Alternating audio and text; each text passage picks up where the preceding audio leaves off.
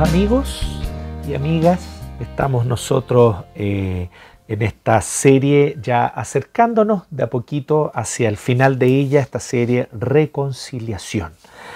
Y acabamos de leer aquí en Lucas capítulo 7 desde el 18 al 28, un episodio que también está relatado en Mateo capítulo 11, por si después ustedes quieren comparar también y leer al respecto de lo que nos dice Mateo 11 del 1 al 19 al respecto de este episodio de Juan el Bautista, que desde la cárcel envía a dos de sus discípulos para hacerle una importante pregunta a Jesús.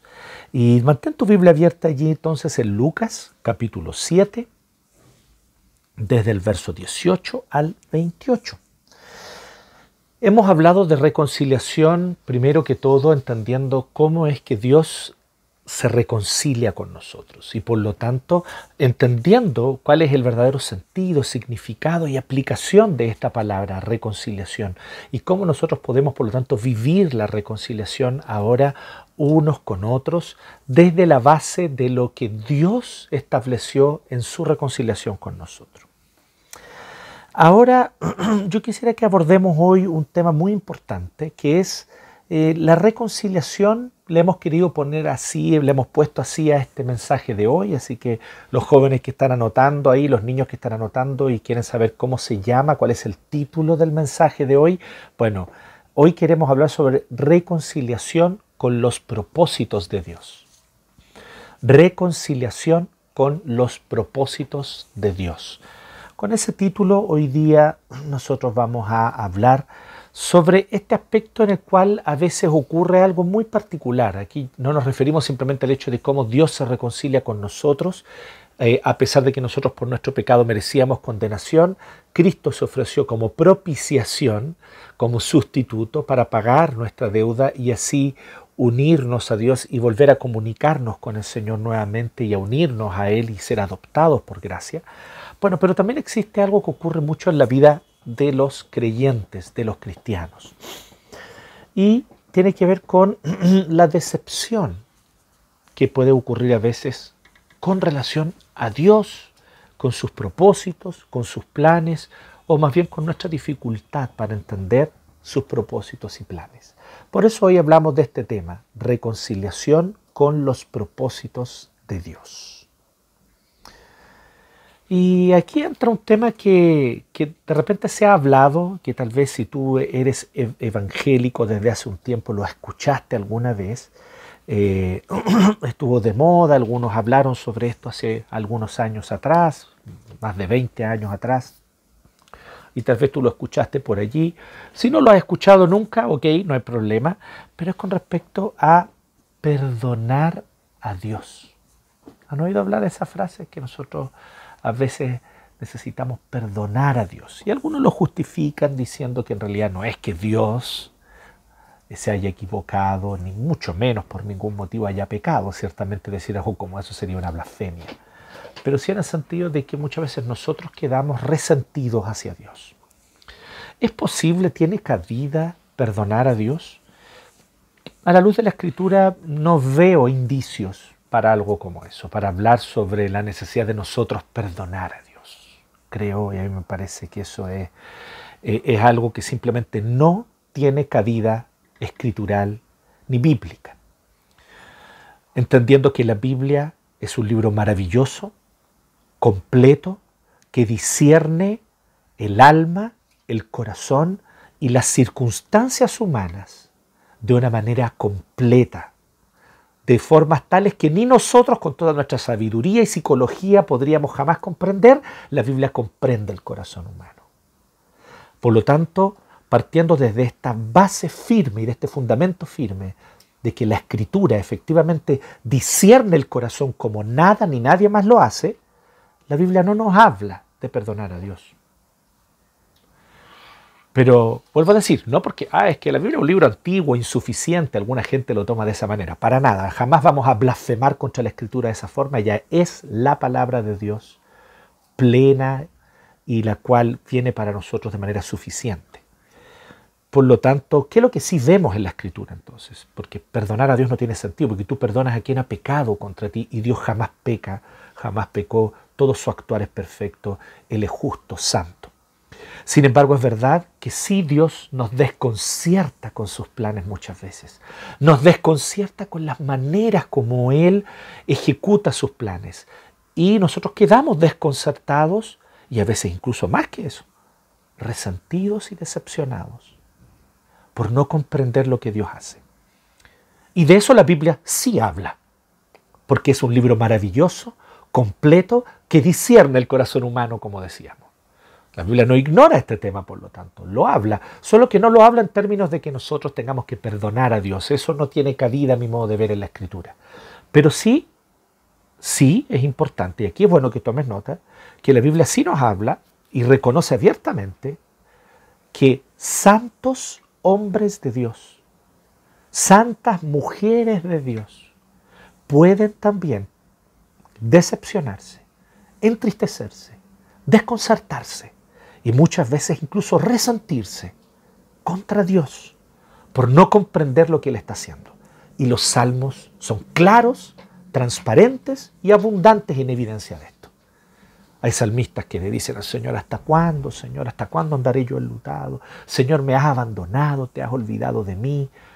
La Biblia no niega que nos decepcionamos y nos resentimos con Dios. La Biblia no nos presenta un panorama de perfectirijillos que nunca dudan, que siempre están firmes en su fe y que jamás cuestionan el actuar del Dios soberano. No, queridos amigos y amigas, esa idealización de la vida cristiana la Biblia no la presenta. Entonces, el resentimiento contra Dios existe. Nos decepcionamos muchas veces. Y hay muchas razones. Nos decepcionamos muchas veces con Dios. O lo que nosotros consideramos, o lo que nosotros asociamos en nuestro corazón con una decepción hacia Dios y contra Dios, la gran mayoría de las veces yo he visto que se origina en realidad en una decepción con la iglesia del Señor, con el pueblo de Dios, con los que debiesen ser los representantes de Dios, con pastores que fallamos, pecamos y mostramos toda la miseria que tenemos en nuestro corazón. Y lo digo con plena conciencia sabiendo que soy ciertamente un claro y abierto ejemplo de un pastor que decepciona, de muchas maneras, de muchas formas, porque el pecado que habita en mí ciertamente es una realidad innegable. Y así también muchas veces nosotros podemos decepcionar a causa de nuestras reacciones pecaminosas, a causa de nuestra, de forma injusta o incorrecta muchas veces de actuar. Ciertamente nuestro pecado, ¿cierto?, está allí y se evidencia. Y muchos se decepcionan, por lo tanto, y asocian esto, decepcionándose contra Dios, a causa de que la iglesia, los líderes, los pastores, decepcionamos. Nosotros ciertamente decepcionamos. Dios no, pero nosotros sí, y muchas veces existe esa asociación. Pero también existen veces en las cuales nos decepcionamos de las circunstancias, de Dios por causa de las circunstancias en las cuales nos encontramos. Y la Biblia aborda eso, lo aborda claramente y lo aborda de manera bien explícita. Ustedes pueden encontrarlo, por ejemplo, en el Salmo 73. El Salmo 73 es un salmo de alguien decepcionado y entristecido, desconcertado, porque no entiende cómo es posible que él que ha buscado servir al Señor, serle fiel, obedecer a su ley, está siendo azotado, maltratado y viviendo en circunstancias tan complejas cuando aquellos que blasfeman contra el Señor, aquellos que reniegan de Dios, parecen estar prosperando. La impiedad o los impíos parecen prosperar, mientras aquellos que temen al Señor parecen muchas veces estar bajo constantes sufrimientos y decepciones. El Salmo 73 aborda este tema claramente y te recomiendo después que lo leas, que lo veas con atención. Es un salmo precioso, que incluso si te está pasando que estás decepcionado con las circunstancias que Dios te está permitiendo vivir o pasar, te recomiendo que ores este salmo, que lo leas, lo comprendas, luego dobles tus rodillas allí en tu pieza y a solas con el Señor recites este salmo, con tu Biblia abierta, le recites este salmo, pero se lo digas al Señor como si fuera una oración tuya propia. Orar los salmos es una práctica maravillosa. Pues bien, ¿cómo enfrentar esto? Estas decepciones que a veces nos parece que son que es Dios quien nos decepciona. Estos resentimientos que guardamos en nuestro corazón porque no comprendemos. ¿Por qué Dios permitió tal situación? ¿Por qué Dios permitió que ocurriera de esa forma? ¿Por qué Dios no impidió tal cosa? Y nuestro corazón se resiente hacia Él, toma distancia de Dios. Ya no queremos orar con el amor y la pasión y el gozo que sentíamos, ahora lo miramos de reojo. Te vuelvo a decir, la Biblia es honesta y hay muchos salmos donde los salmistas oran con ese preciso sentimiento. Si te sientes así, mira tu Biblia, abre los salmos y vas a encontrar allí oraciones que tú puedes orar, salmos que tú puedes orar, que expresan justamente ese sentir que tú tal vez estás teniendo ahora de resentimiento, decepción hacia Dios. Aquí nosotros vemos un claro ejemplo de duda, decepción y desconcierto en el que, tal, en el que podemos decir con clara razón, porque Jesús mismo lo dice, en el que podemos llamar el mayor santo del Antiguo Testamento. Bien, ya vamos a abordar eso y decir por qué. Así que hoy veremos tres cosas y las voy a decir al tiro, las tres cosas que vamos a ver. Porque quiero que sigamos, porque estas tres cosas las quiero decir como una idea completa, dividida en tres frases. ¿sí? Una idea completa que la podemos dividir en tres frases, o podemos una frase larga dividirla en tres subfrases, por así decirlo. Entonces hoy veremos tres cosas. Aunque muchas veces dudamos y nos decepcionamos, Dios no detiene su plan. Pero sí debemos aprender a mirar. Vuelvo a decirte, aunque muchas veces dudamos y nos decepcionamos, Dios no detiene su plan redentor. Dios no detiene su plan redentor. Pero sí, nosotros debemos aprender a mirar, aprender a mirar con otros ojos estas circunstancias que nos desconciertan y decepcionan. Esas tres cosas vamos a hablar hoy día. Y en esa idea que yo les acabo de decir, aunque muchas veces dudamos y nos decepcionamos, Dios no detiene su plan redentor, pero sí debemos aprender a mirar. Bueno, esto lo quiero exponer a partir de este texto. Veamos primero la situación que nosotros estamos planteando como primera cosa y la primera parte de esta frase. Aunque muchas veces dudamos y nos decepcionamos. Esto es lo primero. Aunque muchas veces dudamos y nos decepcionamos. Aquí vemos a Juan el Bautista. ¿Quién es Juan el Bautista? Dejemos que Jesús lo diga. Verso 28. ¿Tienes ahí tu Biblia? Lucas 7:28. Les digo que entre los mortales no ha habido nadie más grande que Juan. Aquí no es una opinión personal, aquí no es un grande importante teólogo que lo está diciendo, que podríamos valorar, porque los teólogos dicen opiniones muy interesantes, pero no son inspirados por Dios ni infalibles. Aquí es Jesucristo quien lo está diciendo. Y Jesucristo está diciendo, de manera clara, absoluta e infalible, nadie más grande que Juan no ha habido entre los mortales. Y este que es el más grande, duda. Duda, realmente es así, es verdad, no estamos distorsionando la idea, no. Miren, los discípulos de Juan le contaron todo esto, 18, verso 18. O sea, todo esto que está contando más adelante, como el Señor sana a personas, sana al siervo del centurión, resucita al hijo de una viuda, o sea, ya un acto tremendamente portentoso del poder de Dios, donde levanta a un muerto, lo resucita, en fin. Y todo esto le llega a Juan. Y Juan entonces termina desconcertado aún más. Y entonces él envía a dos de sus discípulos y le dice que le pregunten al Señor, ¿Eres tú el que ha de venir o debemos esperar a otro? ¿Eres tú el que ha de venir o debemos esperar a otro? Y ellos le hacen exactamente esta misma pregunta de manera totalmente fiel. Son muy fieles discípulos y no le alteran ni siquiera una comita a la pregunta. Le hacen exactamente la misma pregunta a Jesús. ¿Eres tú el que ha de venir o debemos esperar a otro?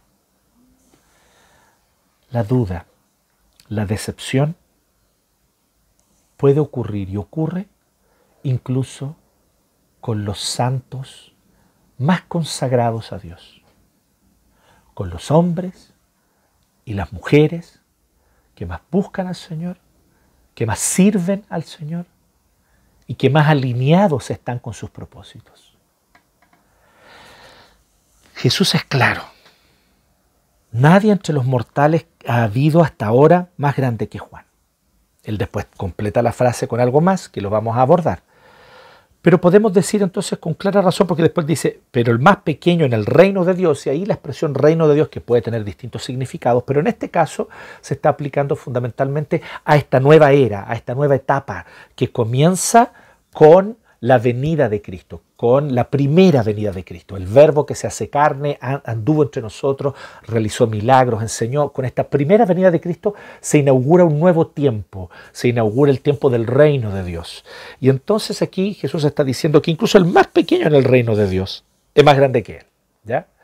Ya vamos a entender un poco de qué se trata. Pero por ahora quiero enfocar en esto, que de todos los creyentes del Antiguo Testamento, y ahí algunos se desconciertan, ¿cómo del Antiguo Testamento? Si estamos leyendo Lucas, pues Lucas es el Nuevo Testamento.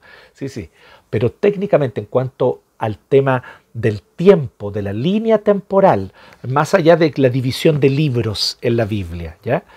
El antiguo pacto concluye y caduca con la muerte de Jesucristo en la cruz. Se eliminan los antiguos sacrificios ya no son más necesarios, los sacerdotes, sacerdocios, templos y rituales, se eliminan los holocaustos, porque con Cristo comienza, con su muerte, específicamente su crucifixión y muerte, comienza entonces el nuevo pacto, el nuevo testamento. Entonces aquí todavía estamos en la etapa del Antiguo Testamento, en la etapa final, en lo último del Antiguo Testamento. Y allí en esta etapa justamente Jesús dice, no ha habido hasta ahora nadie más grande que Juan. Entonces, podemos y muchas veces dudamos, podemos dudar y muchas veces dudamos, podemos decepcionar y muchas veces nos decepcionamos y las circunstancias nos pueden hacer dudar. Juan está allí en la cárcel. Cuando Juan hace esta pregunta, él está en la cárcel. Porque esto es una continuación, ¿cierto? De lo que ya decía Lucas y que terminó en el capítulo 3, verso 20. Lucas termina diciendo que Herodes llegó hasta el colmo de encerrar a Juan en la cárcel. Y ahí es la última vez que nos habla de Juan, hasta aquí el capítulo 7, verso 18. Entonces, ¿dónde nos dejó Juan? Perdón, ¿dónde nos dejó Lucas a Juan? La última escena, Juan está en la cárcel. Así lo presenta Lucas. Y ahora entonces Lucas retoma Juan está en la cárcel. Y Juan está en un calabozo frío, oscuro, húmedo, donde simplemente él tiene que hacer sus propias necesidades allí mismo, eh, eh, aunque ustedes no lo crean, con todas las paupérrimas y pésimas condiciones de nuestras cárceles de hoy, son condiciones de lujo, si las comparamos con las condiciones de aquel tiempo, de cómo era un calabozo en aquellos tiempos. Bueno, allí está Juan. y Juan está aguardando qué es lo que va a pasar, digamos si va a ocurrir algún juicio, no, en fin, porque Herodes lo encarceló, lo encarceló injustamente y no tiene cargos objetivamente contra él como para poder condenarlo, así que lo tiene ahí en el calabozo esperando. Y Juan está en esta circunstancia y pregunta, ahora, ¿qué, qué, cómo sabemos nosotros que esta es una duda de Juan? Es muy claro, porque si nosotros miramos hacia atrás, si miramos cuando Juan se encuentra con Jesús, vemos que Juan escuchó la voz cuando Jesús sale del río Jordán después de su bautismo, Juan escuchó la voz del Padre que diciendo, este es mi Hijo amado en quien yo tengo y siento un gran placer. Y Juan escuchó esto. Juan fue testigo. Juan sabe quién es. Yo no soy digno ni siquiera de desatarte las correas de tus sandalias, le dice Juan a Jesús. O sea, Juan tiene claro que está delante del Mesías. Y por si fuera poco, en el Evangelio de Juan nos registra que Juan apuntando a Jesús y mostrándolo, les dice a los demás, he ahí el Cordero de Dios que quita el pecado del mundo. Juan tenía claridad de la identidad de Jesús como el Cristo, el Mesías esperado, que es de hecho lo que Jesús es, el Mesías esperado, el Santo de Israel, el Rey de Reyes, el Señor de Señores, el Dios eterno, verdadero, Jehová de los ejércitos que creó todo y que se encarnó y asumió naturaleza humana para habitar entre nosotros. Juan entendía esto, sabía esto, y con esta claridad él es echado a la cárcel de manera totalmente injusta solo por decir la verdad, por acusar a Herodes de cometer incesto, porque él toma como esposa o toma como mujer para sí a la que había sido, la que era esposa de su hermano, y la toma entonces como mujer para sí. Así que Juan, al ser confrontado, al confrontar con la verdad a Herodes, sin embargo Herodes termina finalmente metiéndolo a la cárcel. ¿Y quién es Herodes?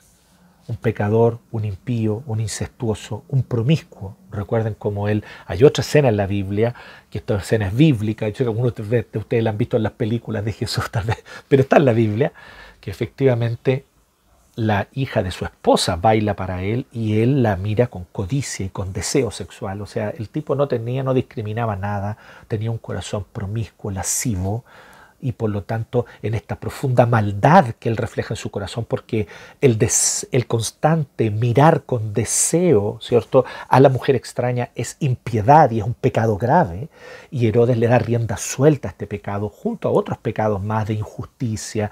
Pero ¿dónde está Herodes? En el palacio, banqueteándose, reinando, disfrutando de todos los privilegios. Y Juan el Bautista ha sido fiel, ha obedecido al Señor, le ha seguido. ¿Y dónde está Juan? En un calabozo, frío, oscuro, húmedo, lleno de sus propias heces, lleno de todo de, de, de mugre de él viviendo allí. Y en ese contexto, Juan entonces pregunta, bueno, yo dije que tú eras el Mesías, yo dije que tú eras el Cristo, yo dije que tú eres el Cordero de Dios que quita el pecado del mundo. Bueno, ¿y por qué todavía no ejecutas el juicio? ¿Dónde está el juicio? Tú venías a ejecutar juicio. Isaías, Jeremías, Malaquías, todos y cada uno de los profetas del Antiguo Testamento preanunciaron tu venida, Jesús, y tú vendrías para ejecutar juicio, justicia, para eliminar a los opresores, para hacerle justicia a los pobres. ¿Y por qué entonces aquellos que estamos sirviendo fielmente al Señor, hoy estamos oprimidos, mientras que los injustos, impíos, están prosperando, gozando en palacios, banquetes y riquezas de todo tipo? Mientras nosotros estamos sufriendo. No te equivoques, Juan no era un teólogo de la prosperidad. Juan tenía claridad con respecto al propósito de Dios. Juan el Bautista es un tremendo, un excelente intérprete del Antiguo Testamento. Lo que Juan espera de Jesús es una expectativa correcta. Él espera de Jesús que ejecute justicia, porque Él es el Mesías que viene de parte de Dios para ejecutar juicio, para ejecutar justicia. Isaías 61, Isaías 35, Isaías 42, clara y abiertamente preanuncia la venida del Mesías como un rey poderoso que vendría y castigaría a los malos y que vendría por fin a dar recompensa a los justos que están sufriendo a los fieles al Señor, a los creyentes que sin embargo sufren la opresión de aquellos que estando en el poder son impíos. Así que esta es la esperanza mesiánica del Antiguo Testamento. Siempre lo ha sido y no ha dejado de serlo. No te confundas. Juan el Bautista está correcto. Sin embargo, Juan el Bautista, a pesar de que él está correcto en su expectativa, su teología necesita ser corregida y adaptada y pulida en un aspecto que ya lo vamos a ver más adelante. Pero por ahora esta es la realidad. Juan el Bautista está dudando y está decepcionado. ¿Cuántas veces tú has dudado y has estado decepcionado? Te has enfrentado con la duda y la decepción. ¿Cuántas veces las circunstancias te desconciertan? Dios, ¿realmente eres justo? Señor, ¿realmente estás ahí? Dios, ¿realmente es tu plan? Que esto tan doloroso, que viene a interrumpir toda mi comodidad y mi bienestar, es realmente tu voluntad que yo viva así? ¿Que esta circunstancia tan terrible me domine? Bueno, si tú has sentido esa decepción, si tú te has resentido contra Dios a causa de un dolor profundo y tremendo que Dios permitió en tu vida y que yo bajo ningún aspecto voy a minorar. Tu dolor es real. Lo que has sufrido solo tú sabes. Y el dolor que has sentido solo tú lo conoces. Y permíteme decirte que yo no voy a cuestionar la realidad de ese dolor y de ese sufrimiento. El tema es, ¿por qué nos decepcionamos de Dios? ¿Por qué nos resentimos contra Dios? Porque esperamos de Dios que haga justicia, esperamos de Dios que muestre su bondad, esperamos de Dios que sea misericordioso y que en su misericordia Él nos conceda el bienestar esperado. Pero cuando eso no llega, nos dolemos, nos decepcionamos, nos entristecemos. Sí, aunque muchas veces dudamos y nos decepcionamos, segundo, Dios no detiene su plan redentor. Dios no detiene su plan redentor. Efectivamente es así. Dios no detiene su plan redentor. Vean lo que entonces ocurre. Le hacen esta pregunta a Jesús y Jesús no responde, no con palabras por lo menos al tiro. ¿Eres tú el que debe venir o debemos esperar a otro? Le preguntan ahora los discípulos a Jesús, los discípulos de Juan a Jesús, al final del verso 20. Y entonces en el 21, en ese mismo momento, en ese mismo momento, en ese preciso instante, ahí delante de ellos, ellos están viendo, escuchando, están allí presentes. En ese mismo momento Jesús sanó a muchos que tenían enfermedades, dolencias y espíritus malignos. O sea, Él mostró autoridad sobre los elementos de la naturaleza y también sobre aquellos aspectos sobrenaturales. Él mostró aquella autoridad que Él tiene sobre las enfermedades, sobre el cuerpo humano, pero también sobre la realidad espiritual y su autoridad sobre demonios y sobre las huestes de Satanás. Y les dio vista a muchos ciegos. Y entonces les respondió a los enviados. ¿Cierto? Y allí Él les da una respuesta. Vayan y cuéntenle a Juan lo que han visto y oído. Pero ¿qué está haciendo Jesús aquí? Pareciera como que Él no los pescó. ¿Lo escuchó? Mm, ok, sí. Gracias por traerme la pregunta, pero esperen aquí. Estoy ocupado ahora. Vista un ciego. Esperen un poquito. todavía tengo un par de cosas más que hacer. Hace que un sordo oiga hace que un paralítico se levante y camine. Viene un endemoniado y él viene y expulsa el demonio de esa persona y esta persona es liberada. Viene alguien que está oprimido y angustiado y él liberta a ese oprimido, a ese angustiado. Y aquí están estos dos mirando. Incluso Juan el Bautista, muy astuto y muy inteligente, muy perspicaz. Juan el Bautista a propósito no envió a un discípulo, envió a dos, porque conforme a la ley de Moisés debían ser dos testigos de cualquier acto o acontecimiento. Juan el Bautista de manera muy inteligente envió a dos discípulos a preguntar y Jesús, entendiendo el mensaje, los deja a ellos dos allí paraditos, mirando y escuchando, para que conforme a la ley de Moisés hayan dos testigos presenciando todo. Y entonces, ¿qué es lo que ellos comienzan a presenciar? Dios no detiene su plan redentor. Ellos ven con sus ojos que Jesús está sanando. Ellos ven con sus ojos que Jesús le da vista a los ciegos, que Jesús hace que los sordos oigan. Ellos ven con sus ojos a endemoniados que entonces son liberados. Ellos ven con sus ojos a personas que están sufriendo y que son por fin libertadas. Ellos ven el reino en acción, ellos ven el plan redentor de Dios siendo llevado a cabo. Así que como ya vimos primero, aunque muchas veces dudamos y nos decepcionamos, aquí está lo segundo. Dios no detiene su plan redentor. Dios no detiene su plan redentor.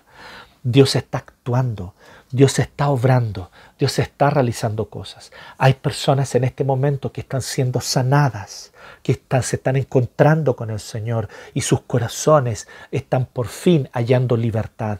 Hay personas que han estado por años oprimidas bajo el yugo de la adicción y el Señor las está libertando de esa adicción. Tú puedes ir y verlo allá en el refugio en Rancagua. Tú puedes ir a mirarlo y verlo por ti mismo, allí en la cárcel Tú puedes ir y ir, ir al módulo de los evangélicos y vas a ver que allí hay muchos que están entregando su vida a Cristo de manera verdadera, sincera, reencontrándose con sus familias, reencontrándose con sus parejas, casándose con sus parejas y haciéndolas sus esposas y realmente comenzando una nueva vida porque el Señor está sanando, Dios está actuando, Dios no ha detenido su plan. El reino está aquí. Y miren qué importante. Jesús es el reino. Jesús sanó. En ese mismo momento Jesús sanó. En ese mismo momento Jesús les dio vida, les dio vista, perdón, a muchos ciegos. Jesús sanó, Jesús les dio vida, les dio vista. Jesús es el que está haciendo este actuar. Él es el reino, su presencia está aquí entre nosotros. Él es el Dios verdadero y eterno que se hizo carne, que se hizo hombre y que con su naturaleza humana y divina, perfectamente unidas en unión perfecta y perpetua, Él entonces actúa con poder en la historia, sanando, liberando, trayendo buenas noticias a los que sufren. Dios no detiene su plan redentor quiero que mires bien que Dios no ha detenido su plan. Yo sé que hay decepciones, yo sé que te decepcionó esa circunstancia, yo sé que te entristeció profundamente esa dificultad que viviste, yo sé que te decepcionó profundamente porque esperabas otra forma, otro trato, porque esperabas otro trato de parte de Dios hacia ti y hacia la circunstancia que estabas viviendo me ha ocurrido también. Yo no puedo sentir lo que tú sientes, no puedo sentir el dolor que tú sientes, pero conozco mi propio dolor, mis propias decepciones y mis propios resentimientos contra Dios, porque también los he tenido. Y permíteme decirte que son una realidad, pero también son una realidad mucho más presente, mucho más clara, pero somos nosotros los que tenemos dificultades para verla. Es la realidad de que Cristo sigue llevando a cabo su plan. Que el Señor sigue sustentando tu vida. Que es Dios quien pone la comida en tu mesa. Que es el Señor el que te da abrigo en el invierno. Que es Dios quien te levantó de ese lecho de enfermedad y que es el Señor el que te ha sustentado con gracia y misericordia, que es el Señor el que ha dado gozo y alegría a tu vida, porque Dios es un Padre perfecto, bondadoso y amoroso, y aunque juzgamos nosotros que ciertas circunstancias son para que nosotros nos resintamos contra Él, en realidad no estamos mirando bien. La realidad es que Dios no está deteniendo su plan redentor y Dios sigue haciendo cosas maravillosas. Y hay personas que siguen encontrando libertad en Él.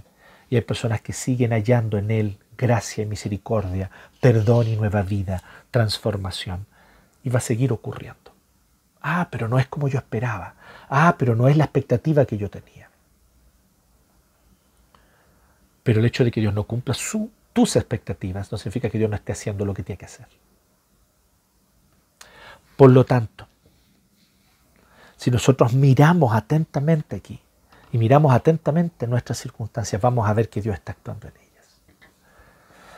El Señor tiene una capacidad extraordinaria de ocultarse porque así de humilde es el Dios, el Señor del universo, digno de adoración, gloria, majestad, digno de nuestra honra y de nuestra alabanza. Pero Él nos viene y llama la atención para sí, porque es un Dios tan amoroso, tan lleno de amor verdadero y profundo, que Él sirve. Qué tremendo, ¿no? El ser más poderoso que existe es el más servicial que existe. Nos da la luz, nos da el sol, nos da el alimento en silencio como decía Lutero, él se pone máscaras para a través de esas máscaras bendecirnos. Se pone la máscara del lechero y nos da leche. Se pone la máscara del panadero y nos da pan. Se pone la máscara del sastre y nos da ropa. Se pone la máscara, ¿cierto?, del, del papá y de la mamá y te provee cariño, amor, contención. Se pone la máscara de un amigo y es un oído atento para escucharte. En todo eso Dios está actuando, Dios está obrando su plan no se detiene. Pero tenemos que aprender a mirar. Y esto es lo tercero. Vuelvo a repetir, aunque muchas veces dudamos y nos decepcionamos, Dios no detiene su plan. Tercero, pero sí debemos aprender a mirar con otros ojos. Debemos aprender a mirar con otros ojos. Y aquí yo recuerdo especialmente una historia maravillosa, una historia de un leñador, que le encargaron a este leñador que él fuera y botara todos los árboles de una determinada parte. ¿cierto? Los dueños de ese lugar, los dueños de ese bosque, le dijeron, mira, toda la parte este del bosque, desde aquí hacia allá, debes talar todos esos árboles y botarlos. Es el trabajo que te vamos a encargar por estos próximos días, por estas próximas semanas, y entonces que tú tales todos esos árboles eh, eh, es la pega que te vamos a encargar. Así que el leñador llegó al lugar, y llegó entonces con todas sus herramientas, con su hacha y todo, dispuesto para cumplir el trabajo que se le había encomendado. Así que él vino y empezó a talar los árboles. Pero de repente, cuando él ya iba, ya llevaba unos 3, 4, 5 árboles talados, ¿cierto? Después de arduo trabajo, él de repente mira, que él siempre tenía la costumbre de mirar y ver si había algún nido, y él mira un árbol hacia arriba y ve un nido. Y él ve entonces, de hecho, a un pajarito que está empezando a poner su nido. Él ve una pajarita que está empezando a armar su nido, que está poniendo allí sus hojitas, que está armando su nido, para poder empollar sus huevos, para poder poner allí sus huevos. Y él mira esto y él entonces dice, no voy a botarle la casa a esta pajarita. Así que este leñador, leñador old school, como se pueden dar cuenta, ¿cierto? y este leñador old school viene entonces y con la parte de atrás del hacha golpea el árbol pero no para botarlo, y sacude el árbol y trata de con todas sus fuerzas sacudirlo para que la pajarita entonces se vaya de allí. Y la pajarita entonces se da cuenta que algo está pasando, mira al leñador, dice, mejor me voy y se va a un siguiente árbol, que también él iba a tener que talar.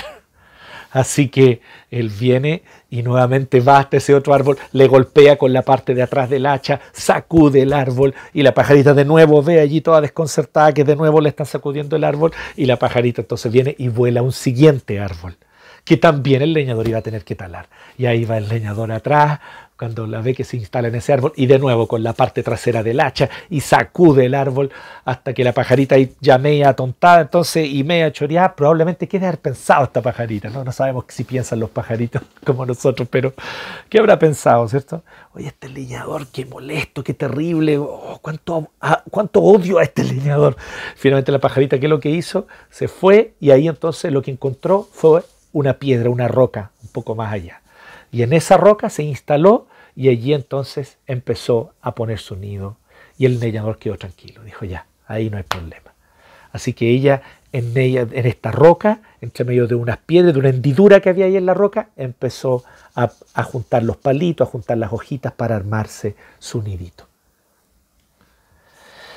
¿Qué es lo que a nosotros muchas veces nos ocurre?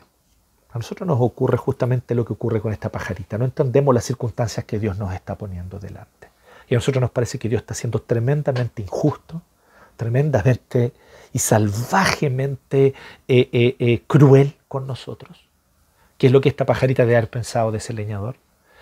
Miramos y pensamos, no es posible que no me dejen tranquila, no es posible que una circunstancia tras otra venga a entristecerme, decepcionarme. Pero el Señor hace eso a propósito, como este leñador, para salvarnos. El Señor hace esto para redimirnos. El Señor hace esto para que nosotros no pongamos nuestro nido en aquello que se va a venir abajo, sino para que pongamos nuestro nido, nuestra vida, nuestra casa en la roca que es Cristo. Este es el desafío que nosotros tenemos. Esto es lo que nosotros tenemos que mirar. Que muchas veces las circunstancias nos traen decepciones y a veces incluso resentimientos contra Dios, pero tenemos que aprender a mirar con otros ojos. Y esa es la lección que Jesús le enseña a estos discípulos y a través de estos discípulos a Juan el Bautista. ¿Y qué es lo que él hace? Vean el 22. Después de sanar, ¿se acuerdan? Sanó enfermo, libertó endemoniado, y ahí viene y les dice, hey, ustedes dos, los dos testigos, conforme a la ley de Moisés, dos testigos, vengan, vayan y cuéntenle a Juan Miren, es explícito, lo que han visto y oído. O sea, ellos cumplen la función de testigos, de testigos conforme a la ley. Vayan y cuenten a Juan lo que han visto y oído. Pero él no se detiene ahí Jesús, sino que Jesús les interpreta lo que vieron y oyeron.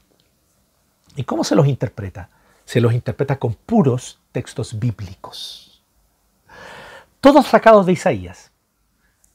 Isaías 35, verso 5. Isaías 42, verso 7. Isaías 61, versos 1 y 2. Puedes revisar tu Biblia e ir allí. Si quieres te los vuelvo a repetir, te los voy para que los anotes y después los revises. Isaías capítulo 35, verso 5.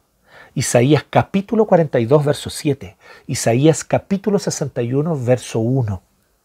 Si tú miras bien, todas, de todas estas profecías Jesús escoge frases y las junta y le dice así.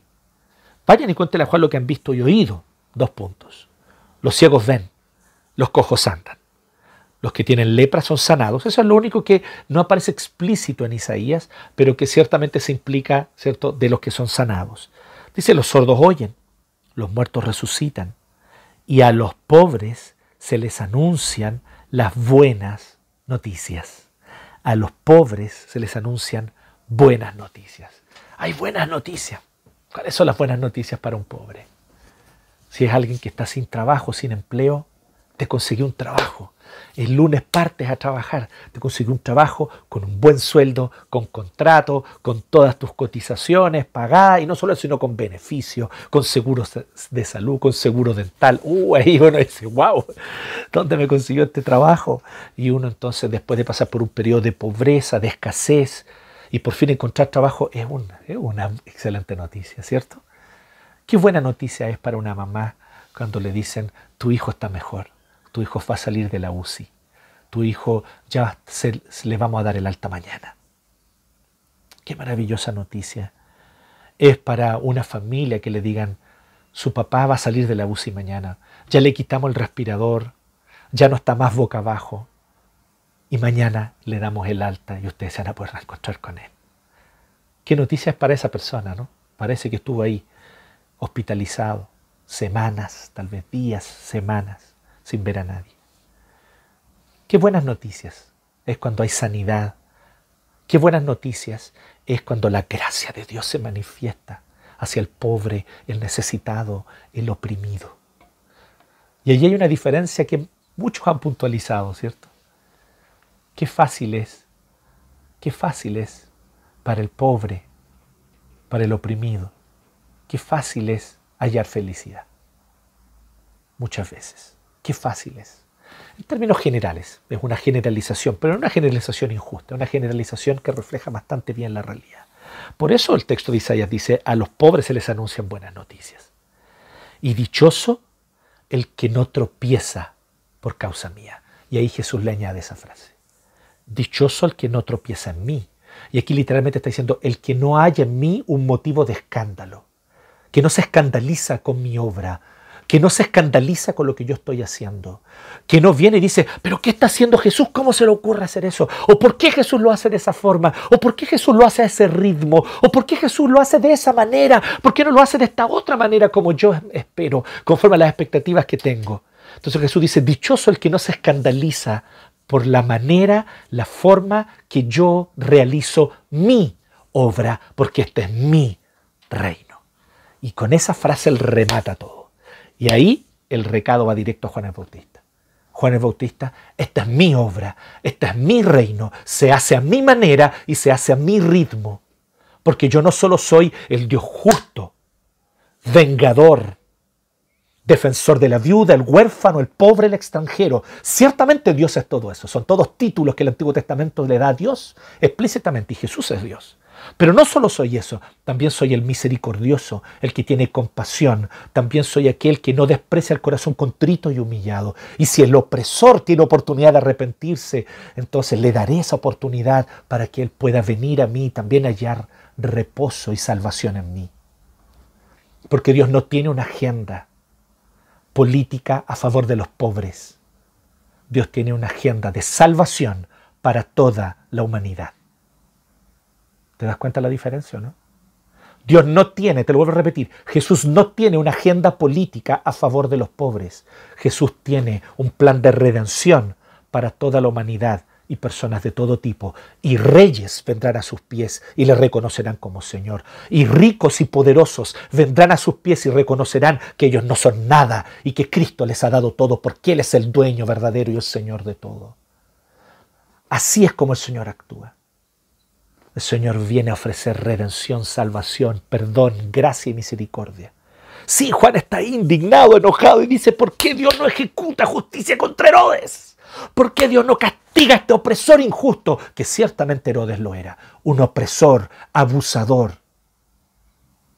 Simplemente un, un pusilánime lame botas de la opresión y la tiranía romanas. Eso era Herodes, un pusilánime lame botas de la tiranía romana. Al que tú y yo tal vez odiaríamos y quisiera y que hubiéramos querido tirarle todas las piedras del mundo. Y ciertamente está Juan el Bautista con ese sentimiento, pero Jesús le dice, yo tengo mi tiempo para ejecutar mi plan, pero también tengo mi tiempo para ejecutar justicia. Sabemos que Herodes no llegó al arrepentimiento y por lo tanto hubo juicio. Y el juicio fue severo. Usted lo puede confirmar más adelante en su Biblia. Hubo juicio contra Herodes, sí. Entonces dichoso el que no se escandaliza por cómo yo hago mis cosas, porque el reino es mío, la historia es mía, dice Jesús, no de los pueblos. La historia no es de los pueblos, la historia no es de las clases oprimidas que se organizan y se levantan, la historia tampoco es de los poderosos, la historia no es de las élites, la historia no es de los Bill Gates y de los multimillonarios del mundo, la historia no es de los grandes y poderosos gobernantes que se ponen de acuerdo, la historia es de Dios. Él es el Señor. Y Él hace con la historia lo que al bien le place. Dichoso el que no se escandaliza con cómo Dios hace las cosas. Dichoso el que no se escandaliza, el que no se tropieza, el que no haya motivo de escándalo en cómo Dios hace las cosas. ¿Y quiénes son los que hayan escándalo en cómo Dios hace las cosas? Aquellos que están presos a sus conceptos, presos a sus ideas, aferrados con uñas y dientes a sus propias ideologías políticas. Que no es interesante que la palabra, la palabra ideología se parezca tanto a la palabra idolatría o ideolatría, cuando adoramos ideas, conceptos políticos, filosófico-políticos, ideolatrías. Él dice no. Aprende a mirar con la escritura. Aprende a interpretar tu historia con la Biblia. Aprende a interpretar la historia con la escritura. No, la Biblia no es un libro un manual para que te aprendas lo que aquí dice y lo lleves a cabo en la práctica. No, no, es mucho más que eso. La Biblia son lentes a través de los cuales debemos mirar la historia, mirar las circunstancias, mirar lo que estamos viviendo. ¿Qué te parece empezar a mirar tu historia a la luz de la Biblia? ¿Y qué te parece empezar a mirar la historia a la luz? La historia del mundo, la historia de nuestra nación, la historia de nuestro país a la luz de la Escritura cuánto el reino de Dios ha avanzado y cuánto el reino de Dios aún tiene mucho más que avanzar. Cuántas contradicciones han venido con el avance del reino de Dios. Porque ciertamente el reino de Dios avanza, pero avanza a través de hombres y mujeres que son muy pecadores, que somos muy pecadores, como tú.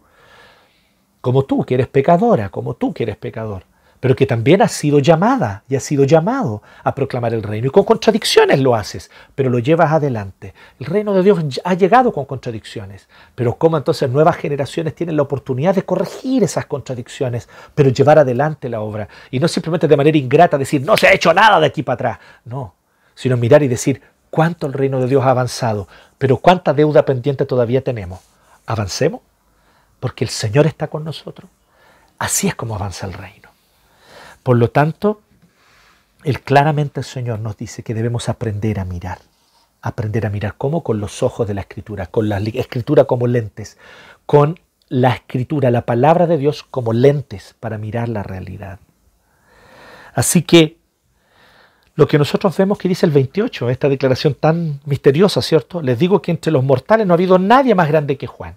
Sin embargo, el más pequeño en esta nueva era que comienza ahora con mi encarnación, en este nuevo tiempo, el más pequeño en el reino de Dios es más grande que él. ¿Por qué, Juan? ¿Por qué Jesús está diciendo esto? Porque aquí el tema de ser grande o pequeño no se refiere a cuánto poder o consagración tenga.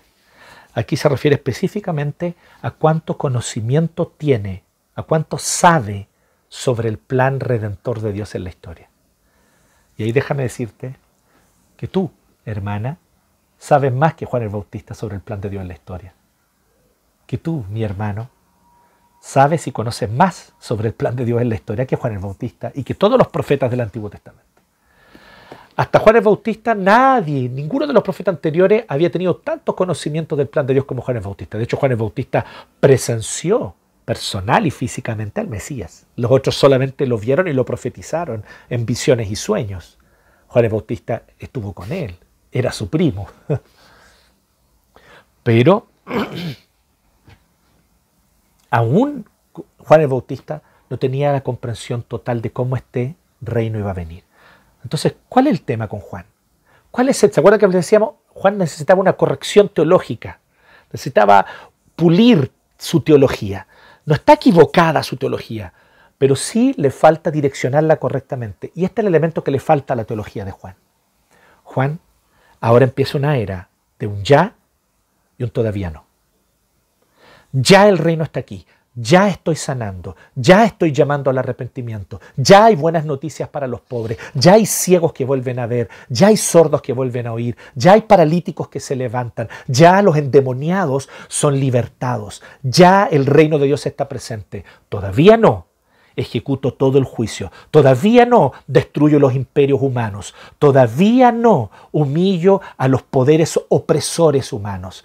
Todavía no se revela mi juicio terrible en aquel día final. Todavía no. Eso va a venir en su segunda venida.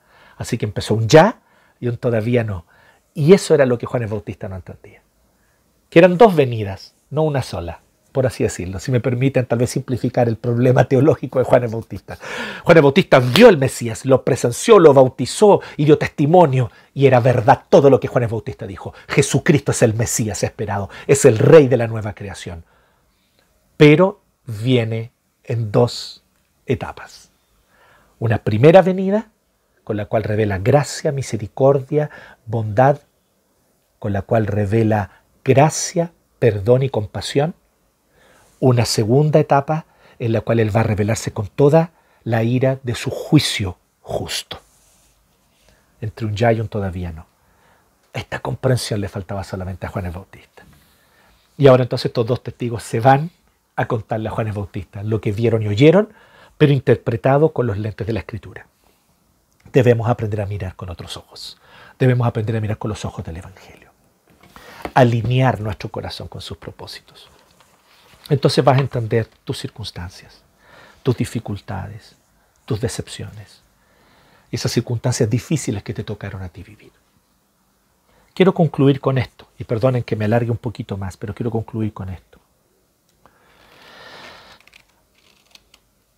Efectivamente, el 28 se cumple. Nosotros, el más pequeño de nosotros, ha visto más del poder de Dios de lo que vio Juan el Bautista el 28, la segunda parte del 28 se cumple plenamente.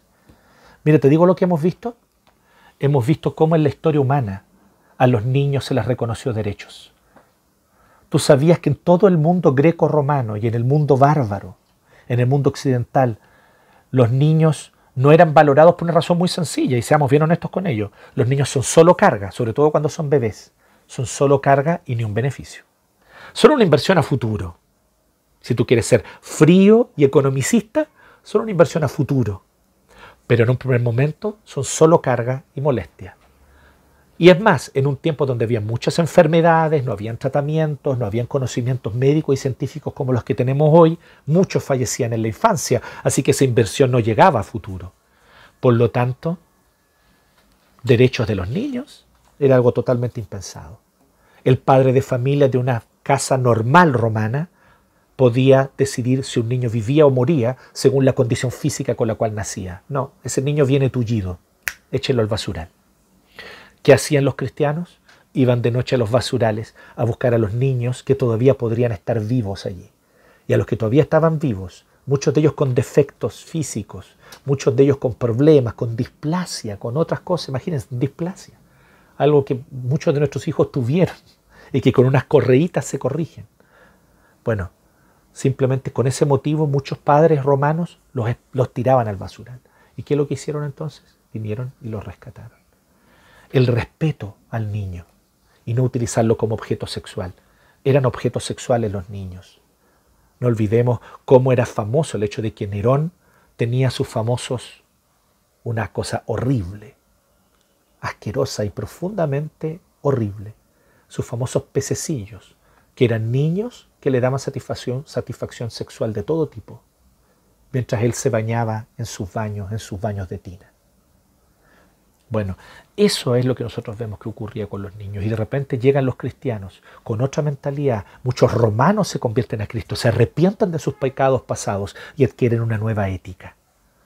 Derechos de la mujer es un hecho reconocido por todo historiador del movimiento por los derechos de la mujer, todo historiador que ha historiado los movimientos de los derechos de la mujer, que el primer paso decisivo en lo que hoy es Europa hacia el reconocimiento de los derechos de la mujer fue cuando los monjes en las tribus germánicas, los monjes cristianos que llevaron el Evangelio, cuando casaban, le preguntaban no solo al hombre si quería casarse con ella, sino que le preguntaban a la mujer, ¿tú quieres casarte con este hombre?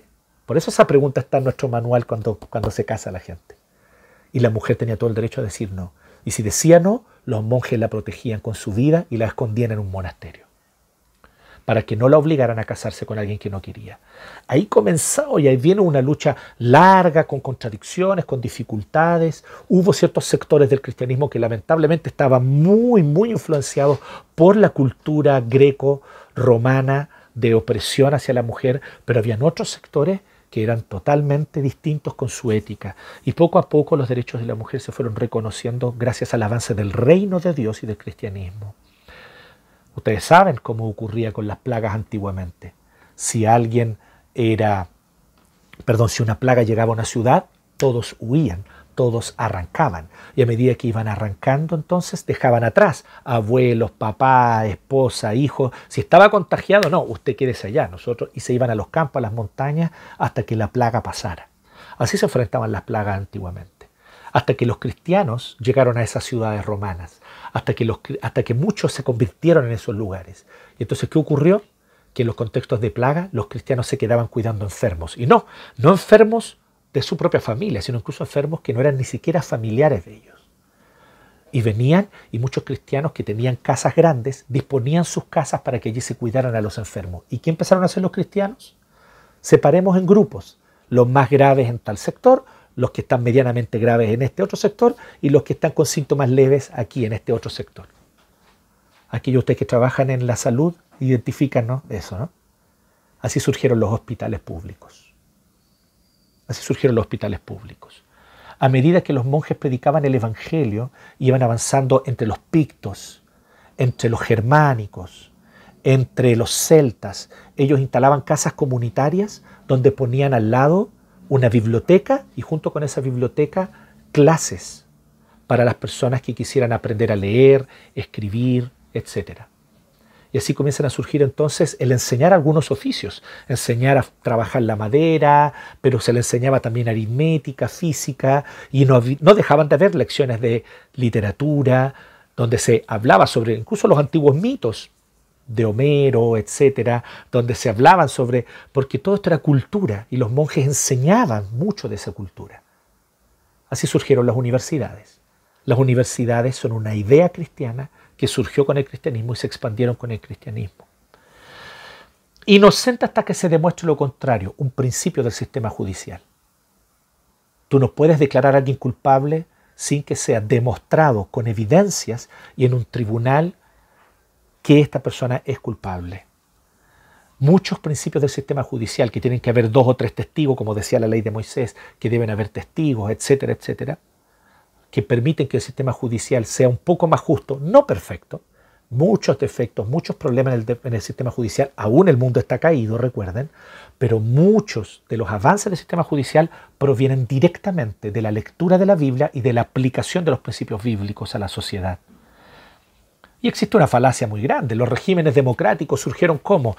No, los regímenes democráticos surgieron porque los pueblos se levantaron violentamente. No ha habido cambio social sin revolución violenta. Esa es la mentira más grande que se les cuenta a los pobres millennials a los cuales les quitaron clases de historia en el colegio.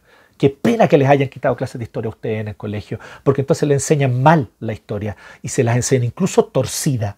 La verdad es que la razón por la que existen regímenes democráticos no fue porque los humanistas se opusieron a los cristianos, fue porque habían dos tipos de cristianos, los católicos romanos monárquicos y los protestantes que eran democráticos, incluso en su gobierno en las iglesias, como nuestra iglesia presbiteriana o las iglesias congregacionalistas o bautistas.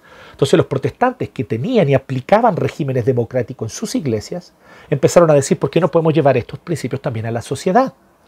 Sí, hubo contexto, evidentemente un reino iba a ceder así nomás su poder. Así que hubo guerras civiles en algunos contextos, pero en muchos otros contextos los regímenes democráticos se fueron imponiendo a medida que poco a poco la sociedad iba aceptando los principios del cristianismo protestante.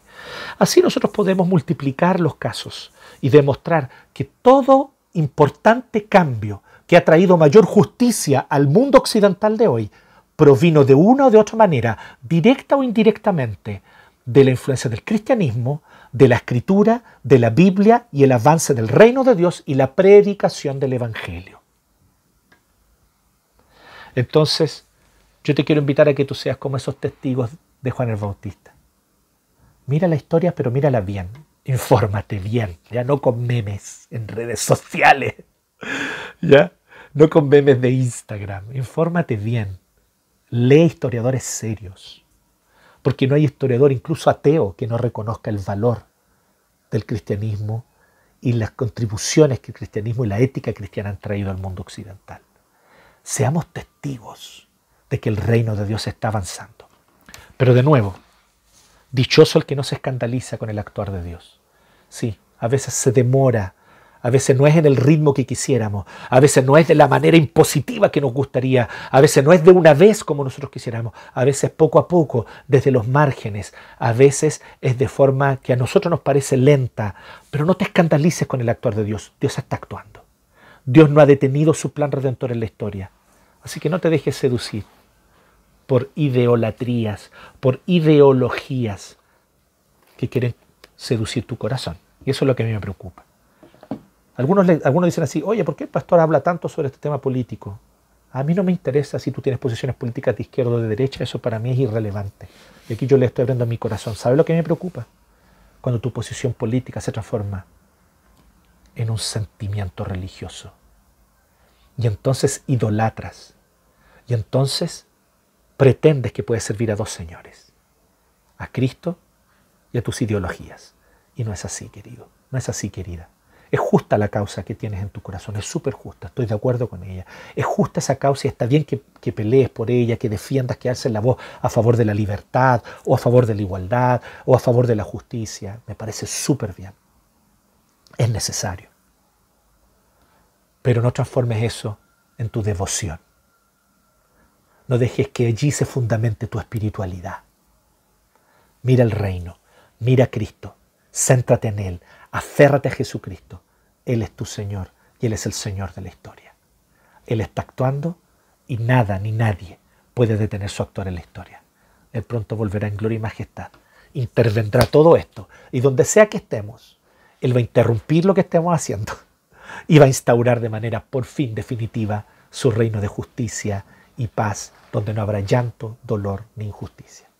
Él lo trae, no las masas no los, no los grupos organizados, no las élites, no los políticos inteligentes, no los intelectuales. No, ninguno de ellos trae el reino. El reino lo trae Cristo. El reino es Cristo. Confía en Él, cree en Él y pon tu esperanza en Él. Amén. Que Dios le bendiga.